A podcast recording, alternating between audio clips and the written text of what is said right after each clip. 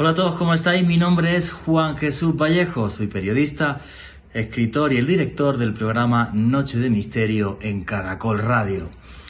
En el año 1959, el cantante de ópera Frederick Jurgenson estaba intentando grabar el canto de algunos pájaros, en concreto de pinzones, y de repente en esa grabación se metió una voz extraña. Tras analizarla varias veces, Frederick Jurgenson llegó a la conclusión de que era la voz de su difunta madre. Este es el comienzo de uno de los fenómenos más importantes dentro de la parapsicología, el de las psicofonías. Susurros que nos llegan desde el más allá y que muy posiblemente sus autores sean personas que ya no están entre nosotros. Esa es una de las hipótesis, hay muchas más, pero si quieren opinar sobre todo esto, no se pierdan por favor el último podcast de Noche de Misterio.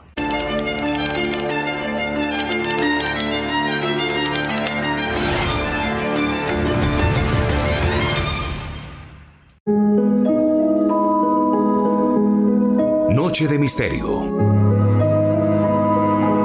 Juan Jesús Vallejo.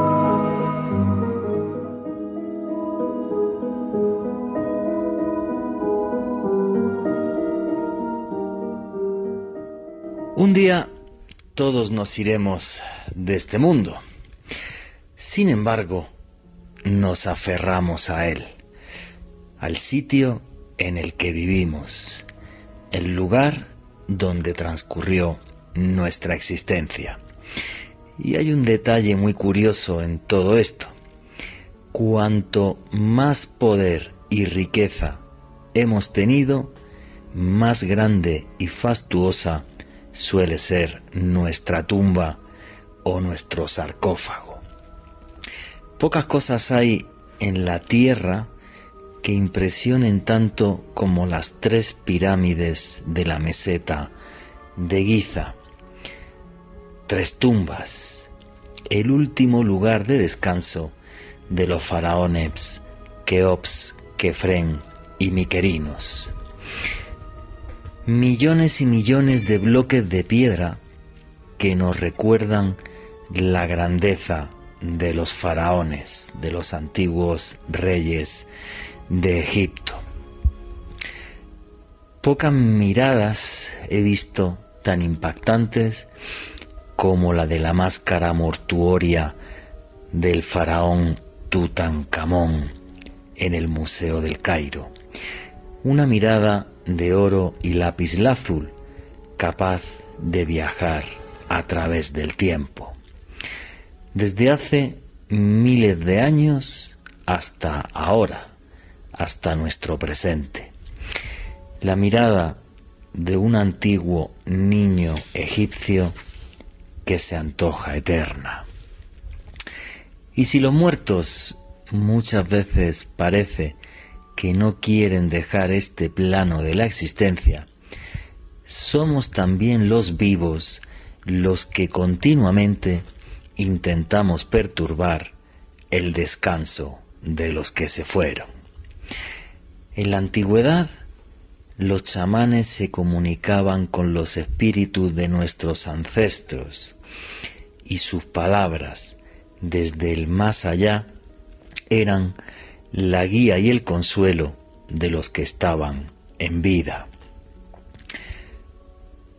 Los siglos fueron pasando y a la vez que nosotros evolucionamos, también se fueron transformando las maneras que teníamos de comunicarnos con los muertos.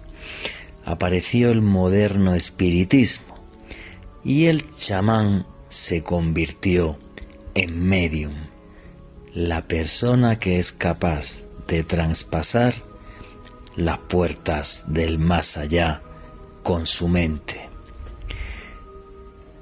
Y seguimos evolucionando y cuando llegó la tecnología es cuando nos llevamos una gran sorpresa. Voces que se cuelan en grabaciones sin que sepamos exactamente qué son Sonidos que parecen venir de otro mundo, de otro plano de la realidad que por ahora desconocemos. Extrañas voces a las que llamamos psicofonías, descubiertas por primera vez hace más de 60 años.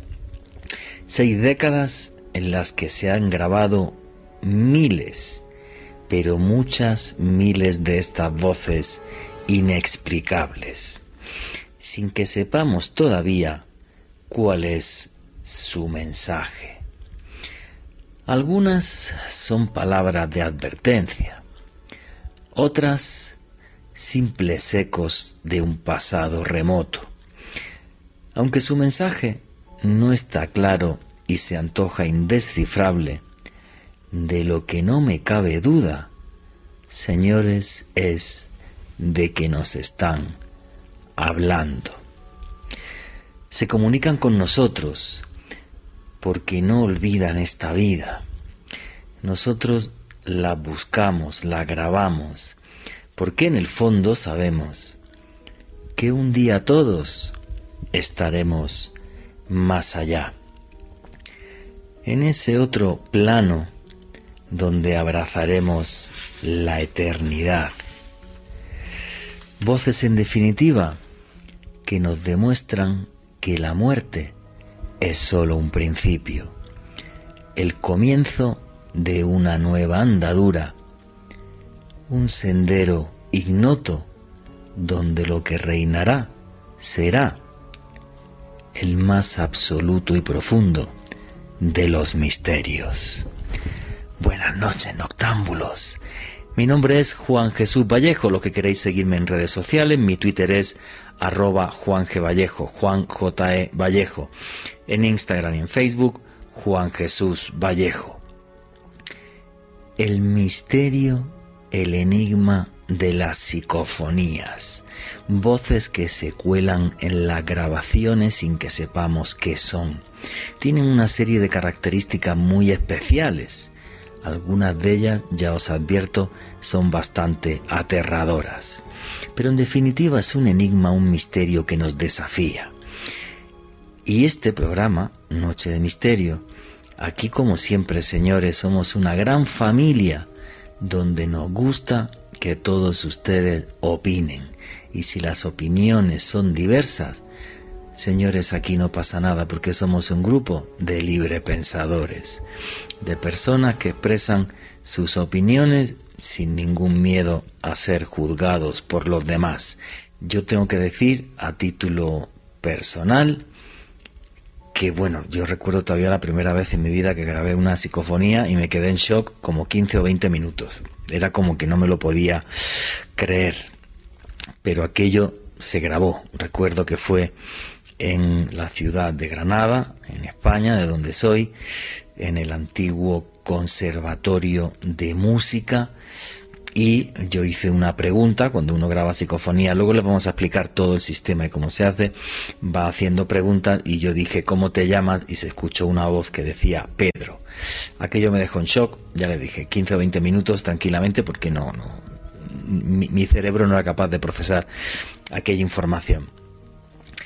Y estas voces en el fondo nos ponen de relieve que quizás más allá de lo que vemos y palpamos de esta realidad, hay seres que quieren comunicarse con nosotros, algo que hemos hecho a lo largo de la historia durante muchos miles de años.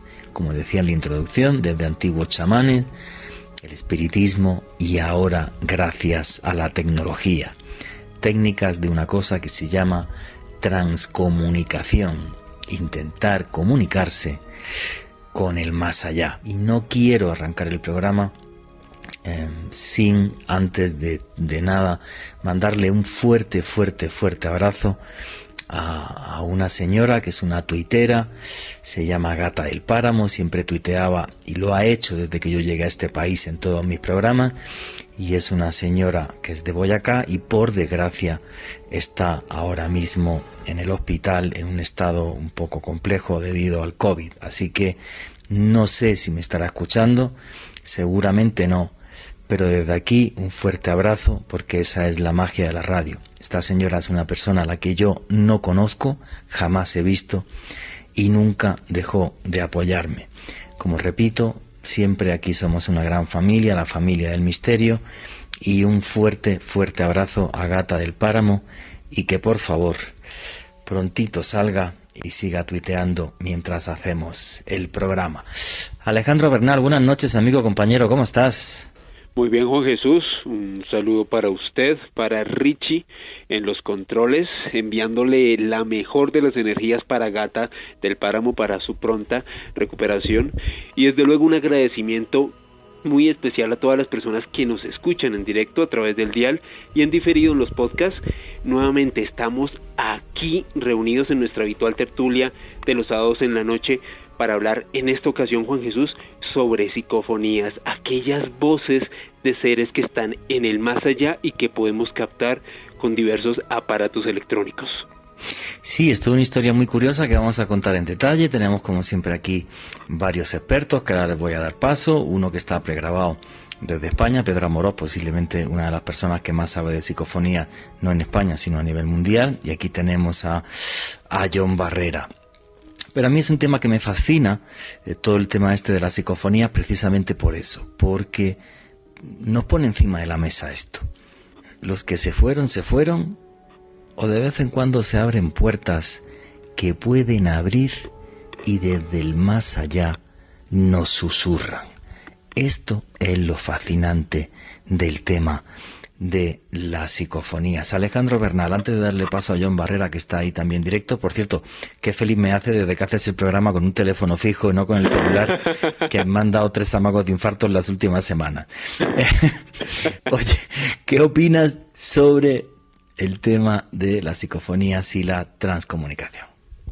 Pues Juanje, eh, debido a, a, la investigación que pude hacer, que bueno, voy a desglosar más adelante sobre Konstantin Rovdiv, el padre de las psicofonías, para mí es uno de los ámbitos del misterio sin lugar a dudas más desconcertantes y más extraños, por así decirlo. Hay diversos tipos de teorías, pero como todo en la vida, uno habla sobre cómo le va en la fiesta y si me permite, eh, brevemente le voy a explicar una, una experiencia que tuve con este tipo de psicofonías. Resulta que en nuestra anterior etapa, en Caracol Radio, en, en a medianoche, que era un programa que emitíamos los sábados y domingos de 12 de la noche a 3 de la madrugada, Teníamos también como invitado a John Barrera, quien pues, precisamente también nos va a acompañar esta noche. Y recuerdo que mientras yo estaba editando los audios que íbamos a pasar en el programa, extrañamente Juan Jesús y, John fue testigo, incluso Richie, que también está en la consola. Sí, señor Richie, que está ahí y que nos quedamos todos alucinados, sí es verdad. Correcto, se, desconfiguró todo se desconfiguró todo en la consola, Richie tuvo que ir, luego tuvimos que editarlo de otra manera y cuando estábamos en cabina, y yo creo que usted se acuerda de esto, Juan Jesús, al final del programa escuchamos un ruido raro cuando usted incluso se estaba despidiendo, entonces es al menos eh, por contacto directo, para mí sí es uno de los temas más desconcertantes que he vivido en el mundo del misterio. No recuerdo que dijo aquella psicofonía, aparte eh, recuerdo que lo hablamos con Richie y decíamos oye man, que esto aquí está todo cerrado, todo bien puesto y de repente ese sonido no no no, no tuvo explicación. No recuerdo ya lo que decía. Es, más, Juan, que yo yo recuerdo que de hecho hubo un momento en que usted estaba hablando con los invitados en la cabina de Caracol para describírselo a la gente, cabina herméticamente cerrada, todos guardando silencio y escuchamos un suspiro. O sea, mientras usted, mientras mm. usted estaba hablando, alguien hizo así frente a un micrófono, fue fue muy fue muy loco.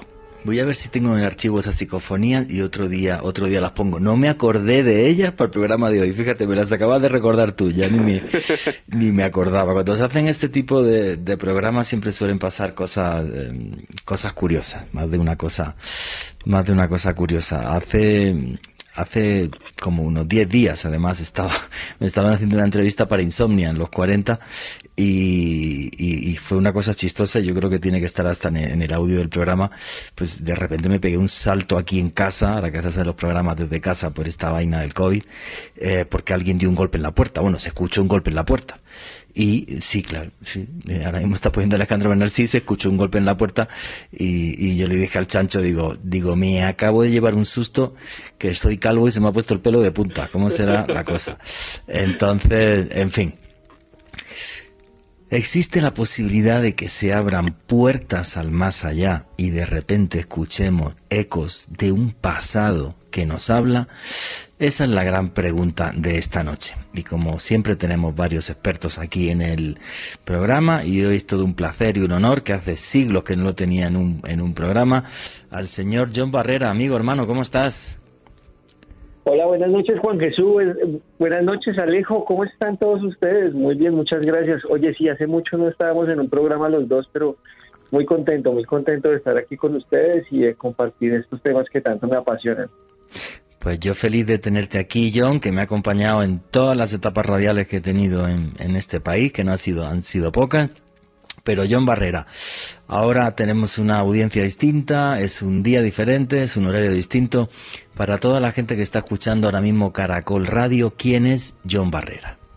Bueno, Juan Jesús, eh, John Barrera es, un loco que, investiga los fenómenos paranormales ya hace 15 años, empleando tecnología, equipos y metodología de investigación que utilizan en otros países.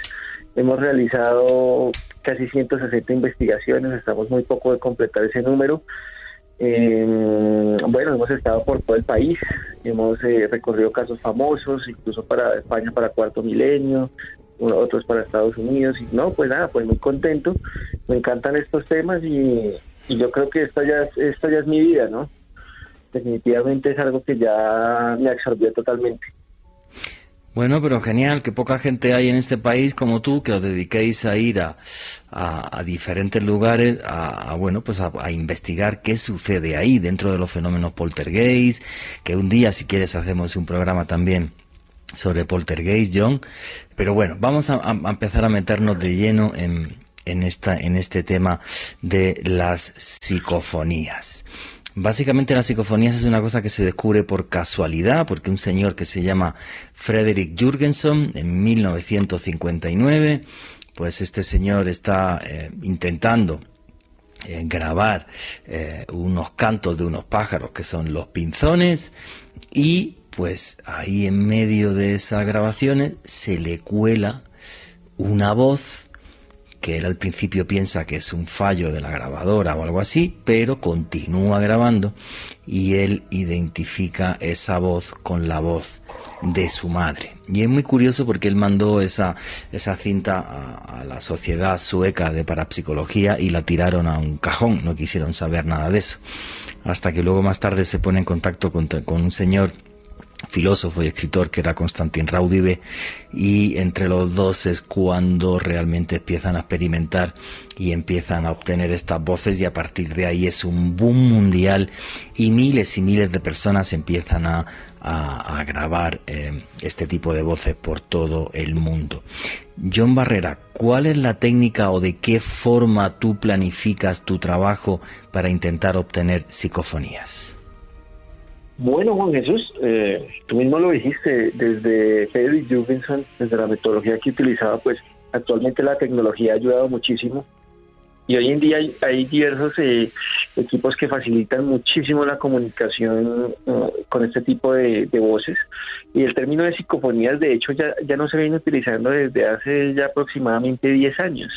Siete años aproximadamente ya no se utiliza, ya se habla desde la comunicación instrumental, ¿no?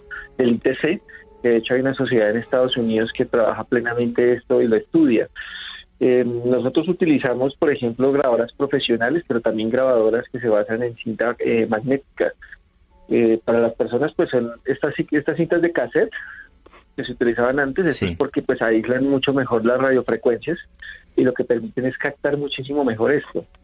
Lógicamente, pues hay muchas teorías en cuanto a las psicofonías o, o fenómeno electrónico de voz pero pues nosotros hemos logrado estudiar algunas de, estas teorías y ya se han descartado muchísimas, porque de hecho psicofonía el término era que el investigador con su con su psique creaba estos sonidos, pero después se llegó a una conclusión de que no, hay que esto era imposible captar, digamos, con tus pensamientos, eh, con estas grabadoras tus pensamientos.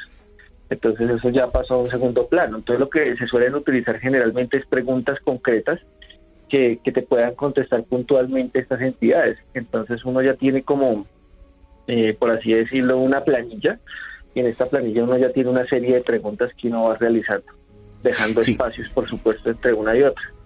Es muy importante eh, que los oyentes eh, entiendan esto. John Barrera y todos los investigadores, y cuando yo lo hice en, mis años mozos, vamos haciendo preguntas para ver si la voz que responde, responde responde de una forma coherente o no. Aquel día que yo entré en estado de shock, cuando grabé mi, primer, mi primera psicofonía, eh, el tema no era solamente que se grabó una voz, es que me respondió de forma coherente. Yo pregunté cómo te llamas y aquella voz me dijo Pedro. En el caso de John Barrera eh, y de todos los investigadores es igual, de forma de que si esto no solamente es un fenómeno fortuito, sino que además eh, resulta que esas voces tendrían una inteligencia, una conciencia como si la conciencia fuera capaz de pervivir, de vivir en el más allá. Y esto es lo más fascinante del tema de las psicofonías. ¿Cuántas psicofonías ha, grabado John Barrera en su carrera? Me imagino que una auténtica bestialidad. Nosotros tenemos un banco de psicofonías, de Juan, aproximadamente de 400 psicofonías.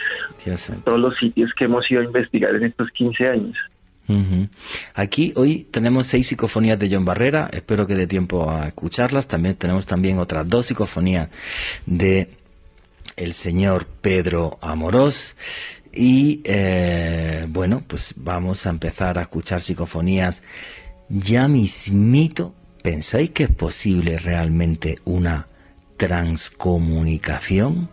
Comunicarnos con el alma de los que se fueron sea a través del chamanismo, sea a través del espiritismo, sea a través de la psicofonía. ¿Pensáis que es posible? Mi opinión, ojo que yo puedo equivocarme, es que sí. Que desde muy lejos, desde el más allá, hay veces que ese muy lejos se convierte en muy cerca, se abren puertas y nos llegan susurros desde otro plano de la realidad. Y no vayáis que ya mismo sigue Noche de Misterio.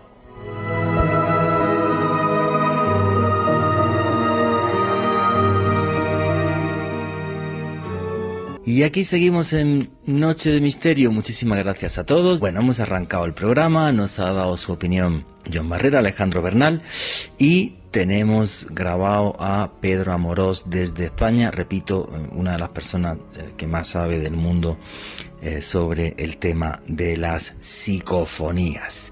Y como esto es una gran familia y todos participamos, yo quiero darle paso ya a Pedro Amorós. Así que, Richie, ¿me pones el corte 1 de la entrevista a Pedro Amorós, por favor?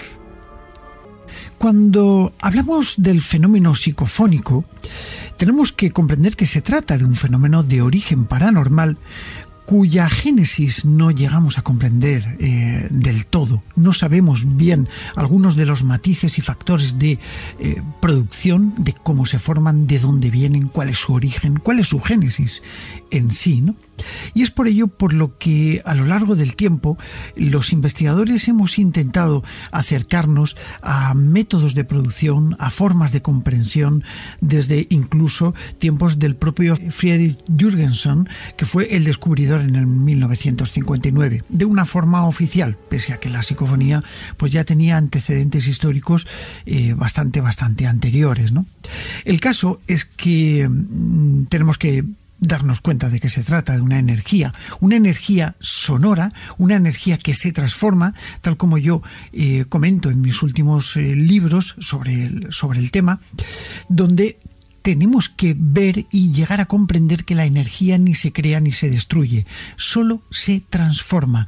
Y en base a este principio, este principio de conservación de la energía, tenemos que asumir la posibilidad de que exista algún tipo de energía en el ambiente capaz de ser transformada por este tipo de entidades. Así es como yo lo expongo con una hipótesis propia mía, que es la hipótesis de la transformación energético-sonora que da origen a las propias psicofonías. ¿no? Aún así, hay otras líneas de investigación que estoy llevando a cabo, que estamos llevando a cabo varios investigadores y que nos ponen tras la pista de eh, posibilidad de, bueno, quizás otras realidades alternativas, quizás otros planos paralelos, quizás otras dimensiones eh, paralelas a donde nosotros nos encontramos. Este es el verdadero enigma, ¿no? En el canal mío de YouTube, el canal que yo tengo, que es Aventura del Misterio, al cual invito a todo el mundo a que visite y si quieren eh, suscribirse yo, encantadísimo, he realizado multitud de grabaciones, experimentaciones durante muchos años y sobre todo hay un curso orientado hacia el tema de la psicofonía por si alguien quiere profundizar un poquito más, ¿no? El curso es libre y se puede, y se puede realizar ahí en Aventura del Misterio. Lo cierto es que eh, allí me he encontrado cosas verdaderamente impactantes durante los procesos de investigación que son muy rigurosos. Eh, como, como podéis ver, si no lo conocéis, pues ahí tenéis la posibilidad. Recuerdo que estando en una población preciosa que se llama Orce, dentro de lo que es la provincia de Granada, de nuestro país, en España, eh, bueno, allí hay un cortijo abandonado, un cortijo por el cual parece que no ha pasado el tiempo. El cortijo se llama Don Bruno. Eh, a mí me llevó un gran investigador eh, y bueno, me dijo, me lo enseñó. De hecho, tenemos una aventura del misterio allí, por si deseáis verlo me lo enseñó y me dijo que, tenía, que tenía unas preguntas que no podía llegar a aclarar porque había una iglesia subterránea en la cual, bueno, pues se centraban cinco entradas. Es como si tuviese algún tipo de simbología extraña, ¿no? Y dentro de esa iglesia enorme, de verdad enorme, pues allí eh, puse mi grabadora dentro de lo que era la cripta, ¿vale? Sabemos perfectamente que la formación de las iglesias tiene prácticamente en casi todas una cripta central donde se entierran a personas que, bueno, pues tienen que ver con las familias o las familias más cercanas o bien personas adineradas de la época. No sé bien en qué época nos movemos, pero sí es una época antigua, ¿no? El caso es que un investigador y yo entramos en esa cripta, no había nadie, como podréis comprobar si estáis viendo el vídeo. Eh, bueno, y allí yo me encontré restos de ataúdes. Estaba profanado. Estaba todo totalmente profanado. Y cuando pongo mi grabadora, bueno, de hecho estaba grabando, fui además con el micrófono de la cámara de vídeo en un momento en el que yo a, mi compañero le digo, bueno, eh, pues eh, es momento de irnos, vámonos de aquí. Y se escucha una voz de niña impresionante, como yo digo, calidad 10 y clase A. Una calidad que nos hace darnos cuenta de lo que se trata eh, cuando hablamos de una psicofonía espontánea. Vamos a escucharla. Bueno, aquí nos ha dado Pedro Amorós una introducción de lo que son las psicofonías, nos está contando una investigación suya en la localidad granadina de Orce, yo también la conozco, aunque nunca he estado en esa iglesia, y la psicofonía que obtiene Pedro Amorós es la siguiente. Richie, ponme el corte 2 de la entrevista a Pedro Amorós, por favor.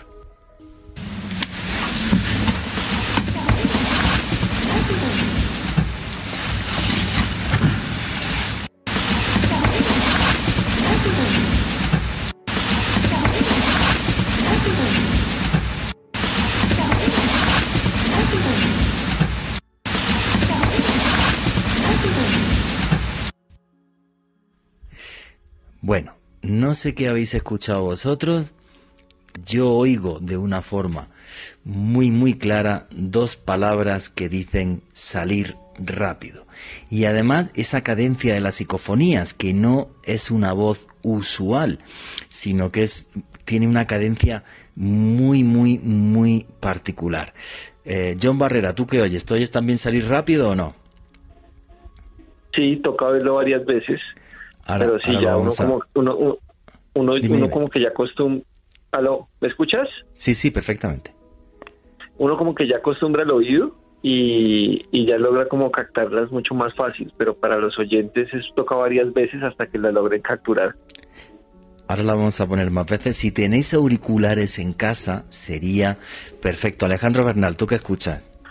Pues Juan Jesús, a mí curiosamente me pareció también escuchar salir rápido con una cadencia muy característica de las psicofonías que, ha captado el gran investigador Pedro Amorós. Que es como, como una especie de, golpe de energía que se capta, o sea, y es salir rápido, o sea, es, un golpe, es un golpe de energía.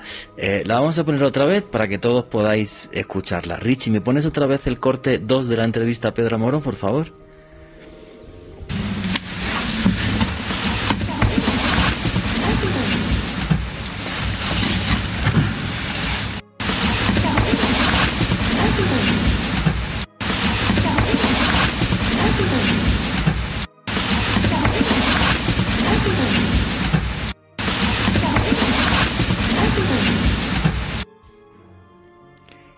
Susto tiene que dar que estés en una cripta abandonada y de repente una voz desde el más allá te diga salir rápido, avisándote de que algo oscuro e invisible te rodea.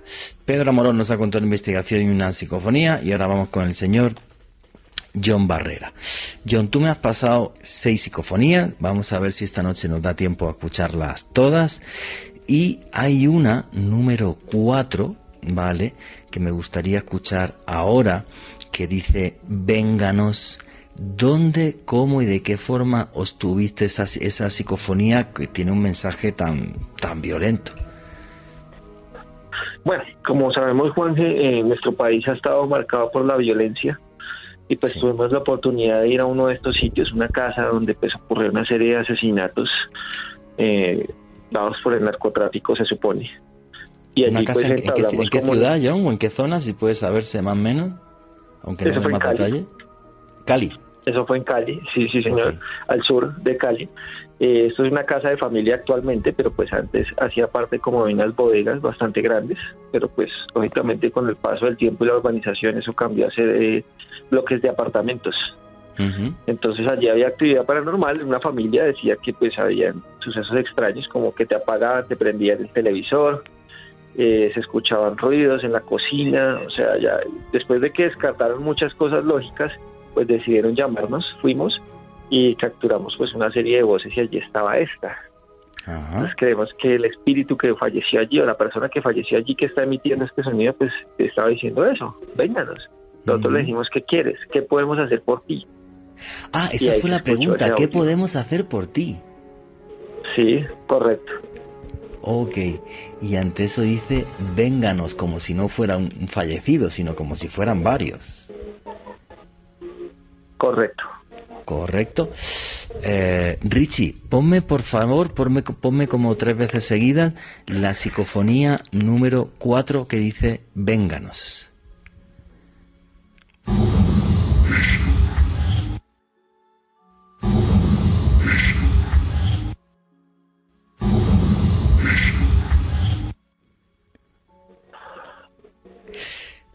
Terrible. Yo, a mí esta me da un miedo, eh, pero terrible, porque es, no es una psicofonía usual, es como mucho más usual, por ejemplo, la, la, psicofonía que hemos escuchado antes de salir rápido de, de nuestro amigo Pedro Amorós, pero esta tiene un tono de voz eh, muy especial, muy grave, eh, muy trágico. Eh, Richie, ¿me la puedes poner otras tres veces más esta psicofonía, la número cuatro? Vénganos, por favor.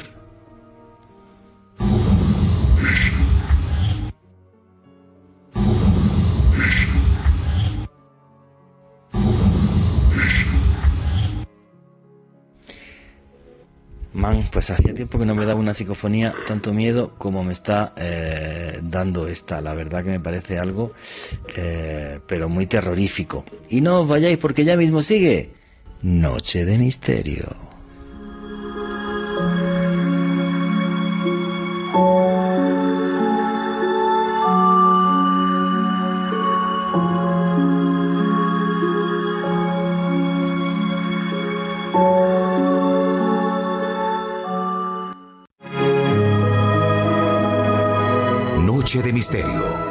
Caracol Radio.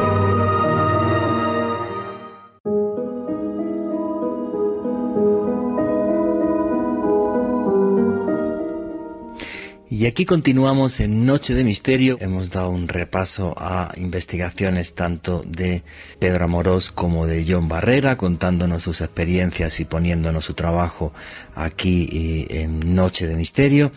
Y yo quiero que sigamos con esta ronda, Pedro Amorós, John Barrera, y nos vamos otra vez con el señor Pedro Amorós, que en este audio nos va a contar la conclusión de la psicofonía anterior, de esa que decía salir rápido, y nos va a narrar una investigación suya y una psicofonía que a mí me ha impactado muchísimo. Así que Richie, ¿me puedes poner el corte 3 de la entrevista a Pedro Amorós, por favor? Bueno, pues aquí la teníamos. Es una, voz impactante. Yo eh, cuando, cuando la grabé y luego la procesé, la analicé y demás, cuando me acosté no podía olvidar esa voz. Era como si se me hubiese quedado, eh, no sé, eh, grabada en la mente. No sé, una voz de niña a todos nos sobrecoge. Salid rápido. tremendo, tremendo. Pero bueno, esto nos pone en antecedentes de algo, ¿no? Y estos antecedentes, bueno, pues hablan de lo que es una psicofonía espontánea. Las psicofonías espontáneas, eh, así las hemos bautizado, son aquellas que se forman con el sonido ambiente, aquellas que absorben el propio sonido ambiente para conformarse y así se quedan, ¿no? Es el caso de esta psicofonía de niña que dice salir rápido, no existe un aporte sonoro eh, tampoco hemos encontrado un aporte eh, de, la sonoridad del ambiente incluido dentro de la propia modulación de la voz. Y es por ello por lo que denominamos a este tipo de psicofonías psicofonías espontáneas. Luego estarían las psicofonías por absorción, en las que participan ruidos ruidos que generamos los investigadores a veces sin darnos cuenta o que incluso una cola de voz. Ojo, ¿eh? cuando alguien habla durante una investigación hay que invalidar esa grabación porque no podemos tener la certeza, a no ser que seamos expertos dentro del tema, de que se trata de una, de una voz, una voz posiblemente humana, ¿no? Pero a veces se producen modulaciones, se producen transformaciones. También en Aventura del Misterio tenemos algunos ejemplos, como la casa del poltergeist, donde sí que se producen este tipo de absorciones y modulaciones, eh, donde, bueno, no tenemos explicación al por qué se producen, pero sin embargo están ahí, ¿no? La psicofonía por absorción absorbería parte de los ruidos generados en un microruidos, ¿eh? no, no golpes ni nada de eso, sino microruidos generados en el ambiente para coger energía y formar la voz. Luego tendríamos otra casuística muy variada de psicofonías. Y por último, yo estoy estudiando muy de cerca una, una conexión extraña, ¿no? Que como antes estaba apuntando, nos dirige directamente a lo que conocemos como una posibilidad de salto espacio-temporal. Ojo con lo que estamos diciendo. En el año 1999 tuve la oportunidad por primera vez de ir a un pueblo mágico en España que se llama Belchite. Es un pueblo asolado por la Guerra Civil Española en 1936-37, bueno, donde hubo un asedio tremendo hacia la población de Belchite, ¿no? Recuerdo que mm, hace relativamente, bueno, en aquel momento eh, tuve la oportunidad de grabar unos sonidos como un avión haciendo un picado, soltando una bomba, un fusilamiento, unos, unas grabaciones realmente extrañas. Luego con Antena 3 eh, tuve también la posibilidad de, realizar grabaciones allí que fueron increíbles. Antena 3 eh, es una televisión de España. Y, y bueno, pues así, con muchos medios televisivos y también con muchos medios de investigación para intentar demostrar lo que estaba pasando allí, ¿no? Pero ¿qué estaba pasando en Belchite? ¿Qué era lo que pasaba en Belchite? realicé una aventura del misterio, concretamente ante la visita a este pueblo, eh, donde me invitaron a dar unas conferencias y concretamente me alojaron en una casa. ¿no? La casa se encuentra en una población cercana que se llama Lécera y la casa se llama El Ralenco. Yo no lo sabía, pero el propietario, Jesús, me estuvo explicando que aquella casa preciosísima y había pertenecido al mando republicano. Y bueno, pues eh, me parece que fue a uno de los derivados del general Pozas. Bueno, yo, me quedé absorto, sobre todo cuando me enseñó una bodega en la que ponían unos tablones para ocultarse allí durante tiempos de guerra, ¿no? Fue increíble. Fuimos a investigar a Belchite, los resultados fueron interesantes, pero no es el objeto de, de esta psicofonía que vamos a escuchar, ¿no? Una psicofonía que a mí me rompe todos los esquemas, ¿no? En un momento, a las 5 de la mañana, concretamente cuando ya regresamos del pueblo, varios investigadores, nos sentamos en el salón de la casa, silencio sepulcral, y vamos, se oían latir nuestros corazones, y de repente de repente eh, yo dije, bueno, vamos a realizar una, un par de grabaciones de dos minutos de duración. Siempre hay que hacerlo así. Y fue impresionante, porque cuando escuchamos el playback, en el silencio de la noche se escucha un brazo lanzando una granada y explotando, algo que nos dejó perplejos. Vamos a escucharlo. Bueno, aquí os estaba contando Pedro Amorós esa noche que pasa en Belchite. Belchite es un pueblo que está abandonado, donde hubo una batalla en la Guerra Civil Española terrible, donde se han eh, obtenido algunas psicofonías muy impactantes. A mí esta me impactó mucho, nunca la había escuchado. Suena así. Richie, ponme el corte 4 de la entrevista a Pedro Amorós, por favor. ¿Qué pasó en esa bodega? La cual estaba incluso camuflada para ocultar a gente en la guerra.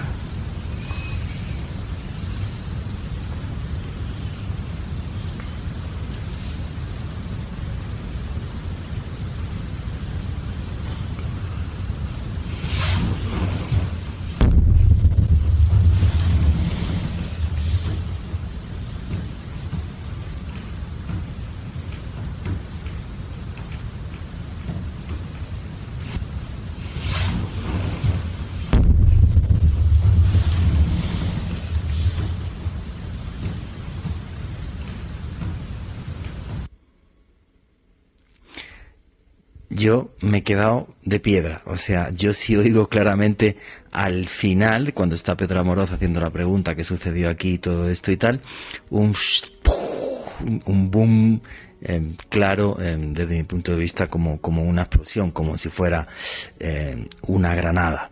Vamos a escucharlo otra vez. Richie, ¿me repites por favor el corte 4 de la entrevista a Pedro Amorós? ¿Qué pasó en esa bodega? La cual estaba incluso camuflada para ocultar a gente en la guerra.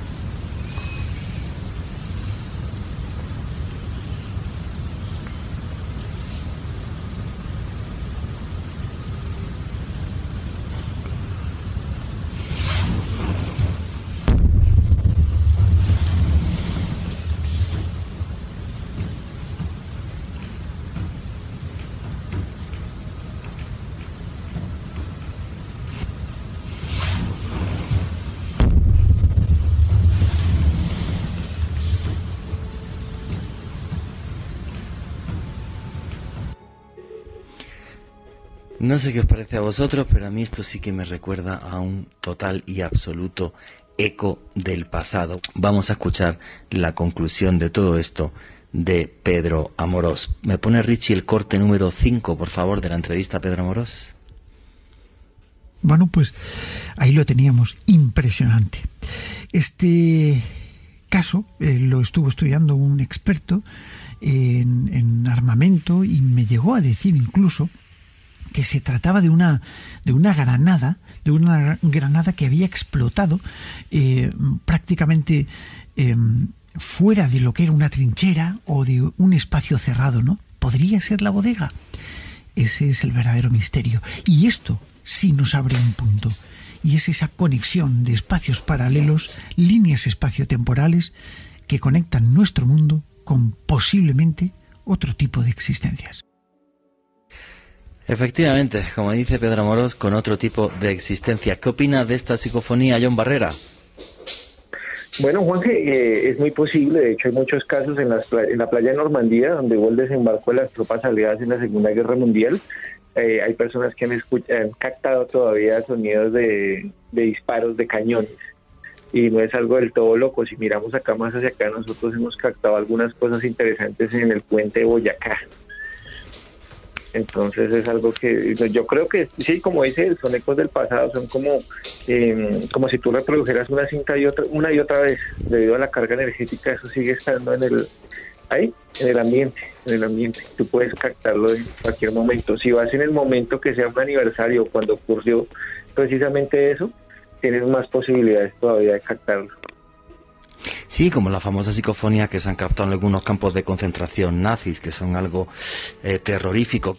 y ahora le toca el turno al señor John Barrera. Y de John Barrera, de todas las psicofonías que me ha puesto, voy a poner una que es la que yo creo que más me ha impactado y una de las mejores psicofonías que he escuchado en mi vida, que lo hice otra vez en un programa eh, de radio.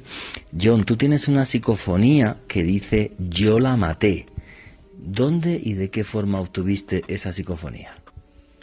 Bueno, eh, Juan, esa, esa se realizó con eh, para nuestra amiga Amado Martínez de España, para una investigación que se hizo en, acá en Cundinamarca, en, un burbel o en un prostíbulo ya abandonado. Ah, en un prostíbulo abandonado, sí, claro. Sí, había funcionado por varias décadas, pero pues lógicamente lo que sucedió allí, pues eh, eh pasaron muchas cosas duras, ¿no? Hubieron muertos adentro por peleas, eh, pues, eh, rituales de magia negra, porque yo recuerdo rituales al negro Felipe de las prostitutas con preservativos con semen, sí, un lugar súper trágico.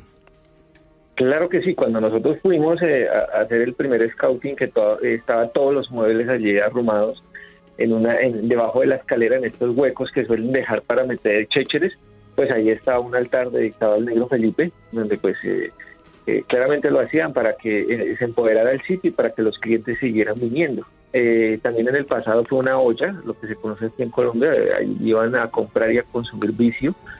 Y mm, una de las, de las trabajadoras sexuales nos dijo que hace años se dijo que ahí mataron a un consumidor por motivos de dinero que no pudo pagar y nos llevó hasta la segunda planta donde todo el piso es el mineral de cerrojo y, había una serie como de cortes y dijo que ahí lo habían matado a machetazos al tipo. Wow. Wow. Listo. ¿Y qué te pasó aquella noche, John? ¿Te sucedió algún fenómeno extraño o algo o solamente la psicofonía? También hubieron una, serie de cosas como las puertas, eh, las que ingresaban ya a la parte del lobby, eh, se estrellaban sea, miramos y no, no hay nada de, viento porque pues uno también primero pues descarta lo lógico, ¿no? Entonces estos sitios como funcionaban clandestinamente los sellaban muy bien para que ni la luz ni el ruido saliera, porque tú sabes que esto funcionaba toda la noche. Entonces si pasaba la policía pues no nada, no, no, no había absolutamente nada. Entonces lo insonorizaban y, y lo tapaban muy bien, entonces no había por dónde entrar a viento. Entonces esos portazos pues siempre se sorprendieron. Los habitantes de la casa porque pues no sabían cuando se trasladaron allí pues comenzaron a sufrir eh, sucesos paranormales fuertes. Algunos los jalaban por ejemplo de los pies o las cobijas. Wow y ellos son los que se ponen en contacto contigo para que hagas la investigación. Así es ellos dicen ve aquí está pasando algo no sé qué está sucediendo por favor y fuimos y realizamos varias investigaciones eh, recolectamos los testimonios y, pues allí fue donde obtuvimos estas psicofonías. Sí, esa investigación tuya ya mítica en Colombia aparece en mil sitios con el nombre del prostíbulo de los muertos. Correcto, Juan. En el año cero también aparece. Efectivamente, en revistas internacionales y aquí en Colombia ha aparecido en infinidad de sitios una muy buena investigación que hizo John Barrera con todo su equipo. Y la psicofonía que obtuvo John Barrera, que yo es una de las que más me ha impactado en mi vida, eh, que he podido escuchar, que dice Yo la maté, se escucha así. Richie, ¿me pones la psicofonía número 5, por favor?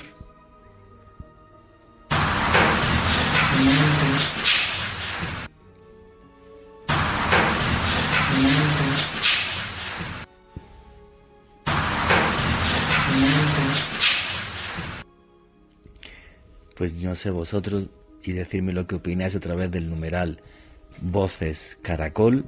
Yo oigo clarísimo, pero aparte como si el que estuviera hablando lo estuviera hablando como en un tono de lamento, yo la maté.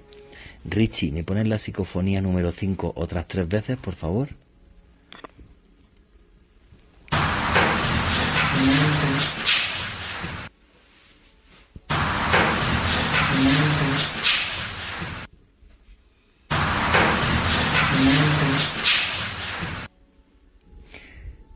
No sé qué piensan ustedes, para mí es eh, realmente aterrador.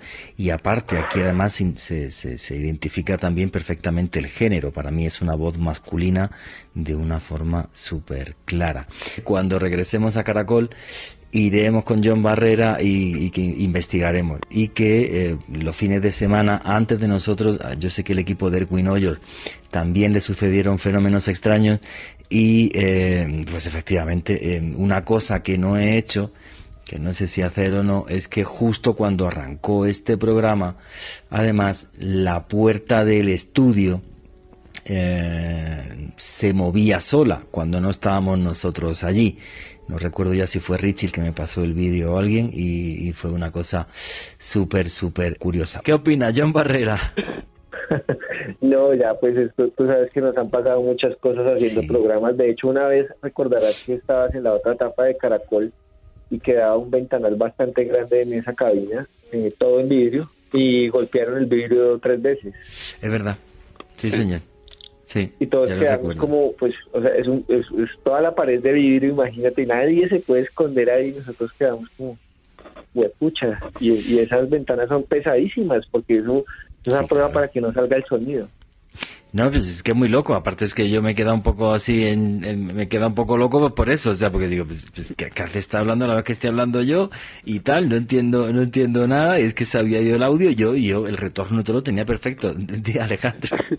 Eh, Juanje, sobre este tipo de actividad anómala, que se ha registrado en los estudios de Caracol. Yo recuerdo en la anterior etapa, en las madrugadas, eh, que nosotros teníamos la posibilidad de dar interacción por llamadas telefónicas a los oyentes y antes de que usted diera paso a eso, Juan Jesús, se escuchó una risa de una mujer de fondo, como si la mujer estuviera ahí dentro de la cabina, pero pues obviamente todos los que estábamos ahí adentro estábamos en completo silencio y eso se alcanzó a escuchar en, en directo. Sí, fijaros que eh, yo no quise poner el, el, vídeo este que os comenté de, de, lo de la puerta, no lo encuentro. Voy a ver si luego lo, lo encuentro, porque juraría que me lo envió Richie. El vídeo este de la puerta del estudio de Caracol eh, cerrándose, porque dije, bueno, pues ya van a saltar los de siempre, que si estoy mintiendo, que si no sé qué y tal, y que si vaina pero voy a ver si lo busco y si lo encuentro, lo voy a subir en, en, el Twitter. Vale, voy a ver si lo encuentro, porque ahora mismo como que no lo veo. Antes de que John Barrera nos, nos, cuente su siguiente psicofonía, Alejandro Bernal, un poco de la historia de la psicofonía, de quién fue tanto Jürgenson y sobre todo Konstantin Raudive, que es el que, el que lleva esto hasta, hasta un punto eh, tremendamente serio y es un señor que hace historia. Pues Juan Jesús, hablar de Konstantin Raudif es probablemente hablar de una de las grandes referentes a nivel mundial en el ámbito de las psicofonías. Este psicólogo letón, pues fue un hombre muy letrado, estudió filosofía, literatura y psicología en París, Madrid y Edimburgo.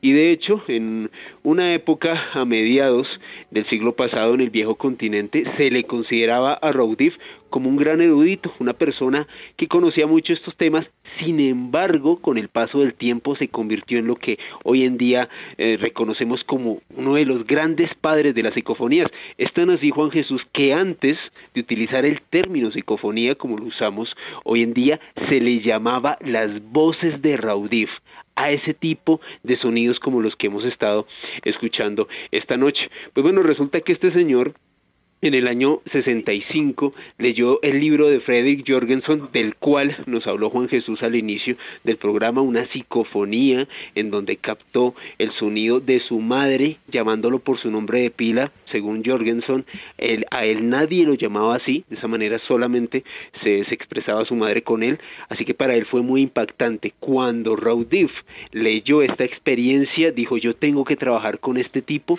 y así fue como arrancó probablemente una de las parejas más prolíficas en el ámbito de la investigación, de la comunicación, eh, en este caso con el más allá.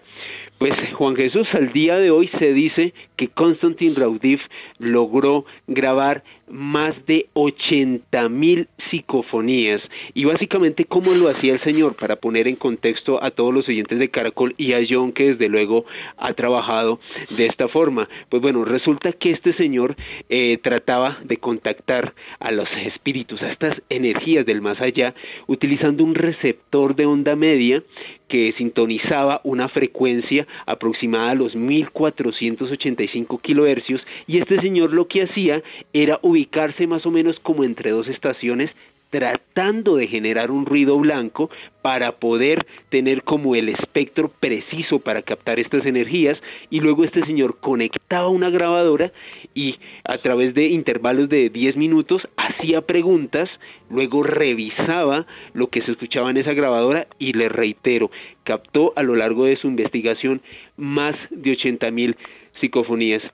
Algo muy curioso sucedió en el año 1971. Este señor fue tan conocido en Europa y en todo el mundo, Juan Jesús y oyentes, que en aquel entonces ingenieros de sonido de un sello discográfico muy importante en el viejo continente, Pi Records, se interesó tanto por lo que hacía Constantin Raudiv que le proporcionaron equipos de última tecnología para poder captar grabaciones. Y de hecho, Juan Jesús, tenemos una de esas grabaciones que pudo captar Raudif en España, una psicofonía que hace gran parte pues de todo este proceso, de todas estas voces del más allá. En conclusión, este señor decía que a lo largo de sus años de investigación logró, según sus pesquisas y su equipo de trabajo, recolectó más de 200 voces distintas en diversos idiomas y pues obviamente cuando los medios de comunicación escucharon lo que este señor podía hacer, el apoyo de grandes ingenieros de sonido y una psicofonía que vamos a escuchar a continuación, esto causó un gran revuelo en todo el mundo, Juan Jesús. Bueno, se me olvidó pasarle a Richie la psicofonía de ah. audio, como, le tenía que mandar tantos audios, disculpas porque el error es mío y no le pasé a, Richie la psicofonía de Raudí. Se la voy a pasar ahora, a ver si da tiempo a ponerla. Ahí, mientras... ahí, Juan Jesús, mientras le pasas el, el, archivo a, a Richie, hay un hecho muy curioso sobre una de las psicofonías que cautó, eh, que, en este caso que pudo encontrar Diff en sus investigaciones. Resulta que este señor en una noche estaba pues revisando una cinta varias veces. Eh, John y muchos otros investigadores en este ámbito saben que pues eh, una psicofonía no se encuentra de inmediato, hay que repasar muchas veces un audio para poder captar una energía y resulta que este señor Raudif en una de estas grabaciones pudo captar eh, una voz que le decía ¿conoces a Margaret Constantine? Le decía estamos lejos. Resulta que a esta tal mujer Margaret era el nombre de una secretaria que tuvo la esposa de Raudif que había fallecido años antes de, de un cáncer. Es como si este ex espíritu, esta mujer que había interactuado directamente pues con la esposa de Raudib, se estuviese comunicando con él desde el más allá. También algo que causó muchísima impresión, eh, oyentes de Noche de Misterio, dentro de estas grandes investigaciones de Konstantin Raudiv, fue algo que sucedió después de la publicación de su gran obra, un gran bestseller llamado Lo Inaudible, se hace audible, que en todo el mundo se conoció como Break Truth. Este es un libro de 1971 que le recomiendo a todos los oyentes que están en este momento conectados con nosotros. Pues bueno, este señor aparte de estas más de 80 mil psicofonías, comentan sus biógrafos Juan Jesús que este señor quedó profundamente afectado con una psicofonía que captó antes de fallecer en 1974. Resulta que esta psicofonía, según Raudif y su equipo de trabajo, era la de su propia madre, que le decía Constant, Constant, que era como el nombre de cariño con el cual la madre de Raudif lo llamaba a Constantin, le decía Constant, y este señor parece que a partir de haber captado este sonido del más allá, quedó tan profundamente afectado por esto que sinceramente sus últimos días vivió obsesionado con poderse comunicar con su progenitor, Juan Jesús. No, o sea, cuando dedican muchísimo tiempo a esto, yo creo que, que la sensibilidad te, te, cambia y el, concepto que tienes de la vida y de lo que hay después de la vida también, ¿no? Y es lo que creo que estamos haciendo a través del programa de hoy, también transmitir esa sensibilidad a, a, todos los oyentes de Caracol Radio y de Noche de Misterio. ¿Qué opinas de toda esta historia, John Barrera? No, pues imagínate, a mí también me pasó con mi mamá, Juanje, estaba hablando con mi hermana por WhatsApp cuando entró, entró la voz de ella. Y yo llegué y le dije, oye, pero ¿qué, qué pasó acá? Y, y, y, y sí, estaban viendo el audio y ella lo escuchó y pues automáticamente se puso a llorar. Y sí, era la voz de ella. ¿Y qué te dijo tu mamá, pues John? Me dijo, me, llamó por el nombre. Me dijo John.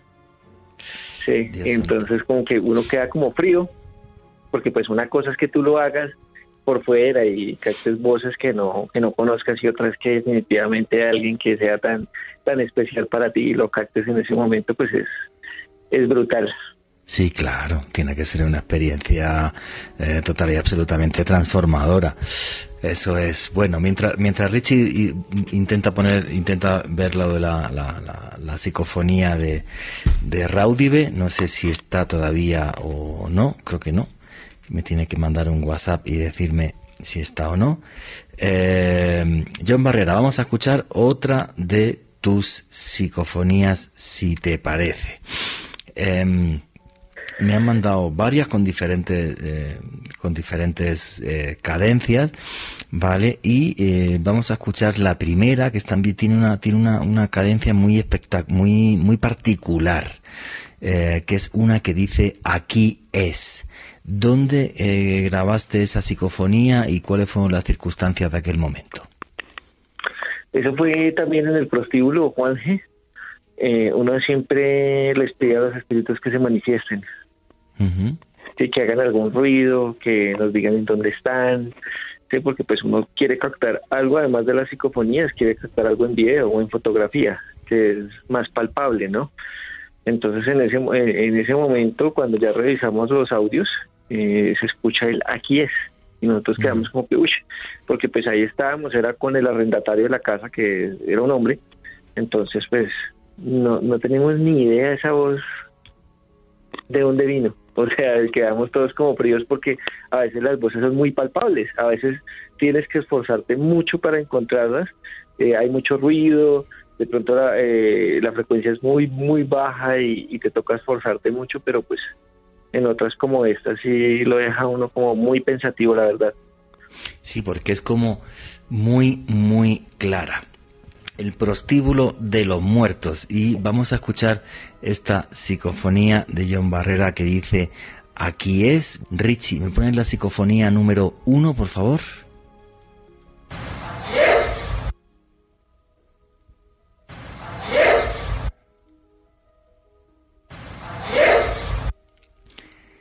se oye, esta sí que se oye con una nitidez y una claridad, pero brutal. Aquí es, y es que hay sitios que están tan marcados que no sé por qué, em, y yo pienso que no, que no sucede todos los días, que a lo mejor si ese, ese lugar hubiera sido 20 veces no pasa nada y de repente una noche, por lo que sea, es como que se abre esa puerta al más allá y es como mucho más fácil eh, captar estos, estos sonidos. Para mí esta es clarísima, también desde mi punto de vista una voz de hombre de una mediana edad y eh, la va a poner Richie otra vez. Richie, ¿me la pones otras tres veces la primera psicofonía, por favor?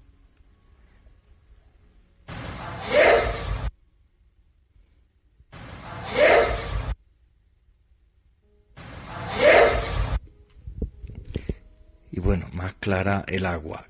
Listo, pues la psicofonía que Constantin Raudive eh, obtuvo en España suena así.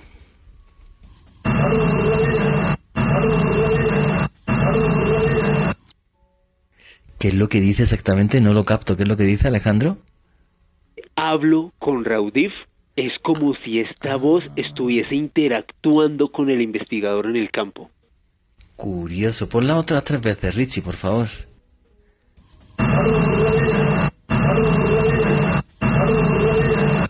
Sí, ahora sí la escucha mucho más. hablo con Raudif, dice así rápido. Sí, hablo con Raudif, hablo con Raudif, sí. No, qué cosa tan tremendamente loca, ¿no? Estas voces que entran y que, y que realmente todavía no sabemos, no sabemos qué son, pero sí parecen realmente un atisbo de el más allá. ¿Será posible escuchar estas voces sin intermedio de equipos directamente con los oídos? Sí, yo, yo una vez escuché una, sí, y me imagino que a John la pasó igual. De, de, tanto, yo creo que eh, eso esto es raro. Hubo un oyente también que hablaba acerca de las frecuencias, que es como si uno eh, estuviera vibrando o, cogiera otra frecuencia con su, con su mente, con su cerebro, que algo cambia mientras tú investigas todos estos temas, que tanto escuchar psicofonías, eh, me ha pasado las investigaciones que yo les digo a ellos, si escucharon esto, me dicen no. Y devolvemos el audio y todo, y sí, se escucha lo que yo escuché. Entonces queda uno como raro. Además de que hay un don que se dice que, ese, que tiene que ver con la clariaudiencia, ¿no? Que ya mm. se hablaba muchísimo antes en otras culturas. Que se dice que uno es capaz de escuchar también las voces del, del más allá o de lo etéreo. Entonces, yo una noche eh, una noche en un balneario abandonado en España, en el norte de España, en, Cantabria, grabamos una psicofonía que decía fuego. Eh, curiosamente los niños de aquel lugar que fueron eh, hasta Gijón, creo que fue la ciudad de Gijón, eh, murieron muchos de ellos en un incendio. Y hubo un momento yo aquella noche que juraría, encima de lo que fuese, que yo escuché fuego justo cuando, cuando estaba pasando cerca de, unas ventanas que estaban rotas y me sugestionó tanto aquello que directamente ya salí y me fui porque no, no lo estaba pasando nada bien. Bueno, señores, estamos llegando al final del programa. John Barrera, tus redes sociales, ¿cómo puede seguirte la gente, contactarte, tus conclusiones del programa? Bueno, eh, querido Juan, no, pues las conclusiones serían que definitivamente no estamos solos, hay algo que se está comunicando con nosotros y que la mejor forma de que experimentemos nosotros estos es que lo hagamos también por nuestros propios medios. ¿no? Si ustedes tienen eh, mucho miedo, mucho escepticismo, pues invito a que lo hagan. Eh, realmente, porque lo hagan en sus casas, no hay ningún antecedente de que pues vaya a ocurrir algún fenómeno como un poltergeist o, o algo o algo que los agreda físicamente. Entonces, eh, si tienen algún ser querido que haya fallecido recientemente, es algo que, que pueden experimentar por ustedes mismos.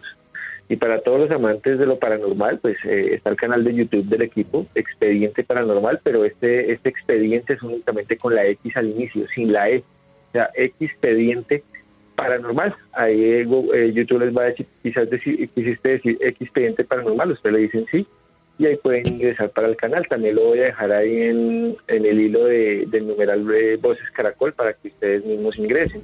También pueden seguirnos en en Facebook estamos haciendo streaming de comunicación instrumental con Ouija y con otro tipo de aparatos. Estamos también como Expediente Paranormal. Recuerden, Expediente Paranormal, sin la E al inicio.